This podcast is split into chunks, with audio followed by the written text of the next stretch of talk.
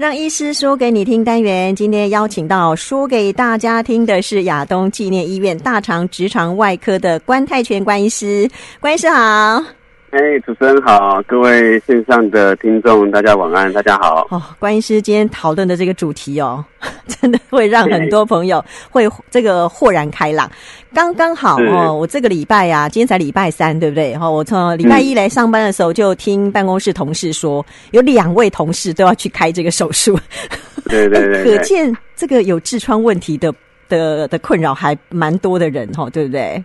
对，这个我们传统有时候这样说什么十男九痔啊，哦、事实上是十男十痔啊。哈，这这个基本上每个人都有痔疮，而且像我们辛苦怀孕的妈妈，常常怀孕完就发现痔疮会比较肿胀啊，哦，这是非常常见的。哦，好，所以今天关医师告诉大家，来跟大家聊的就是怎么样摆脱痔疮哦，你不要再坐立难安哦，痔疮的预防跟治疗很重要。好，先请关医师告诉我们好了，到底什么是痔疮？我为什么会痔疮啊？啊，OK，好，痔疮哦，其实痔疮是我们一个天然的组织，我们生下来就有。痔疮主要成分就是、嗯、第一个就是我们肛门是大概我们肛门口嘛，肛、嗯、门是我们上面的肠子跟下面皮肤的交界的地方，嗯，所以这个痔疮混合了就是皮肤的一些组织跟肠子的一些组织，加上肛门口一些结缔组织，还有一些血管。组成混合的一个、嗯、一个东西，那这个痔疮呢，说生下来就有，原因是因为这个痔疮它有一些天然的功用。我常常跟我们的的病人比喻哈，我们的痔疮跟我们肛门的那个括约肌啊，就是我们想要收缩肛门的时候，那个可以控制那括约肌。嗯，这两者的关系就像那个气密窗的那个铝框跟橡皮条。哦，我们的括约肌就像那个铝框，嗯、那痔疮就是那个橡皮条。嗯、我们气密窗要关紧，就像我们肛门要关紧的话，两个都需要有，缺一不可。嗯、所以说，这个痔疮它天然组织就是帮我们把维持我们的肛门压力，让肛门可以关紧。嗯，但是你说，哎、欸，好奇，那那为什么痔疮有一堆的症状呢？对，其实像我们的橡皮条一样，我们橡皮条会因为风吹日晒雨淋啊，它会弯曲啊、老化啊、会凸起来啊等等之类。嗯，那这些。就像相对在我们痔疮，如果有这些症状的话，就比如说会有流血啊，会肿胀，会疼痛，会瘙痒等等。嗯，这些其实就是因为我们那边的组织，比如说因为经年累月在使用的情况之下，它变得比较肿胀，或者变得比较脆弱。嗯，所以这是我们常说啊，痔疮有问题，有问题，其实是因为这些天然组织经过我们这样经年累月的，就是让它让它操弄它之后，它就变成这样子。我们开玩笑跟跟常会跟我病患说啊，我们都会花大钱去保养我们的脸，但是我们不会去保养我们的肛门，所以其实它也是非常的脆弱，也是非常的珍贵。可是因为位置不一样，所以它待遇就不一样。所以我们脸会永葆青春，但是肛门经年累月之后，它就会产生这些什么老化啊、凸起啊、流血等等的症状。嗯，对。但嗯，刚刚、呃、其实关医师有特别提到哦，几乎我这个大概每个人都有痔疮，但只是它有没有让你很不舒服，或者你知不知道你有这个问题嘛？对，不对？但对呃，它到底是什么原因会会长痔疮？是因为我们常常都很用力吗？还是呃怎么样呢？OK，好，就是我们我刚才提到痔疮的，就是里面的组成有一些皮肤的成分、肠子的成分、结缔组织，还有血管嘛。嗯，那其实这个血管就会通到我们的腹腔内，就是跟我们腹腔内的压力有关。嗯，其实痔疮哈会有症状，常常是跟生活习惯有最大的关系。嗯，第一个就是我们有些因为久坐的关系，压力都集中在我们的屁股。所以说，这个压力会造成这个痔疮的肿胀。嗯，这第一个就是跟生活，跟跟生活习惯最有关。第一个久坐，嗯，然后第二个是我们去每天上厕所蹲马桶的时间，有时候一蹲就蹲个半个小时、一个小时，在那边划手机、看报纸什么之类。对，这个我们蹲马桶这个动作，其实会造成肛门充血，嗯，所以经年累月之后，这个痔疮就会肿胀。哦，那常常有人大完便就会流血啊，其实就是这个原因，因为我们只要。想要做一个排便动作，腹腔就会用力，肚子一用力之后，这个肛门压力就瞬间提高，然后就开始流血或是突出。OK，第三个常见会造成痔疮肿胀，就是有有症状的原因，就是生活作息不正常。嗯，但我知道我们那个听众很多人是需要做夜班的工作啦，嗯，或者说常常需要像像我们很多护理师轮三班，嗯，等等之类，生活作息不正常，像我们。常有时候熬完夜，我们眼睛就会水肿，因为我们眼睛水肿，肛门也会水肿啊，所以那边也会整个肿起来。所以生活作息，所以 生活作息不正常。我病人常常是说啊，我前两天熬夜赶一个公司的报告，嗯、结果就痔疮大爆发。哦，常常是就是很痛手这样，他就是生活作息不正常，嗯，各处都会水肿。那肛门水肿，然后只要痔疮一肿起来，就会很痛。嗯、哦，然后再来就是有些人喜欢吃一些刺激性高的食物，比如说吃麻辣锅。嗯，或者是一些炸鸡啊等等之类，嗯，会导致刺激到肛门。那有些人肛门比较敏感的话，他就很容易肿胀，然后痔疮就会发作。嗯，所以造成痔疮会有很多症状的原因，常常就来自于跟我们的生活习惯有最大的关系。那其次，有些就是生理上没有办法的因素，比如说像我刚才提到我们怀孕很辛苦的妈咪。因为她就是怀胎就九个月、十个月，肚子的因为有个宝宝在嘛，嗯，她的静脉回流会比较差的情况之下，她就容易痔疮会变大变肿。嗯、那这个就是生理性，这个没办法，因为要要怀孕很辛苦，所以这个是所以常常很多病患是生生产完之后来会有痔疮的问题。嗯，对。那其他比较小众的啦，嗯、我听过就是。比如像我些病人是健身教练，嗯、他常常是要做很重的推举啊什么之类，重训负压的时候比较大，嗯、对不对？偶尔也会有。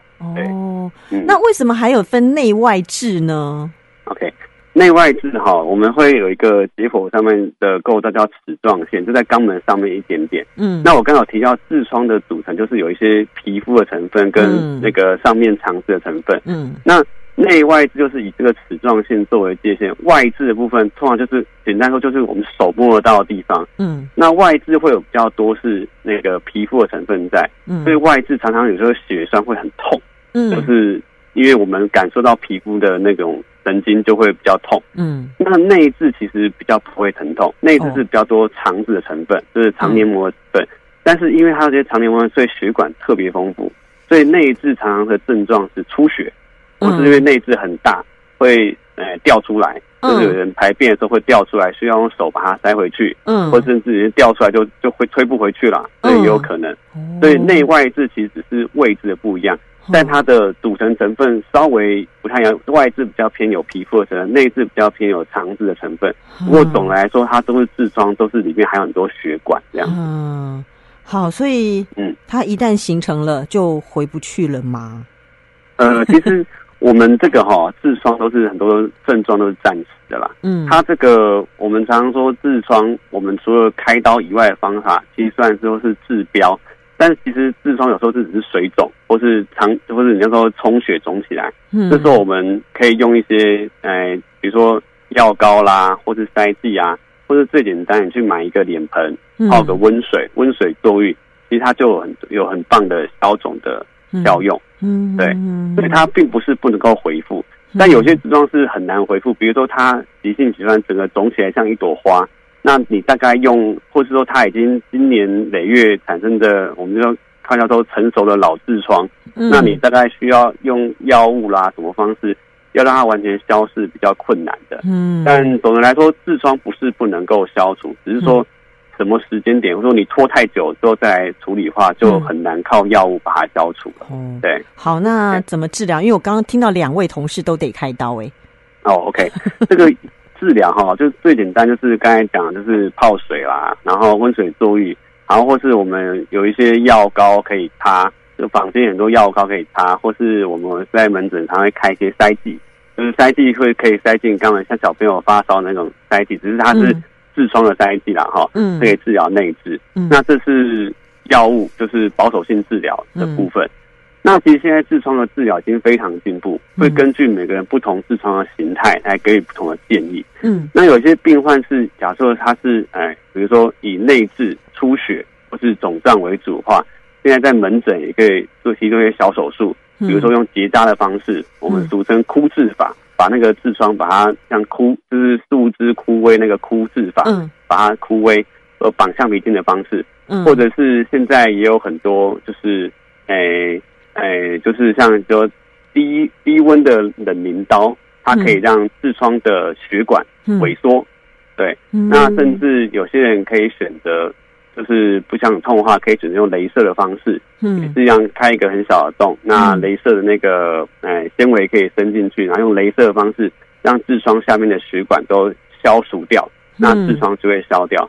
嗯、那最后最后真的不得已才需要进入到所谓就是我们的手术的部分，就是把它完整的做切除。嗯，对。那其实手术的部分的话，大致上也是你。处理有痔有症状的那几颗痔疮，而不会把整个肛门的痔疮全部切掉。嗯、就是说我一开始有说，这个痔疮是天然成分，它是有功效的。对，所以我们不会把痔疮全部整圈切掉，我们会切掉它有症状的部分。嗯、那其实切掉有症状，留下生理必要的痔疮的话，嗯、这样你才会有一个很好用的肛门，而且终身的复发率其实是很低的。哦，对好，所以呃，它还是有分阶段不同的处理方式。对对对对对，等于到比较严重，才真的是需要我们呃，我们这个印印象中这样去做动手术这样的一个治疗了哦。是的，是的。那其实因为开在那个比较特殊的部位，它可能呃刚开始应该也是不太能够呃正常作息，对不对？就算已经回家了。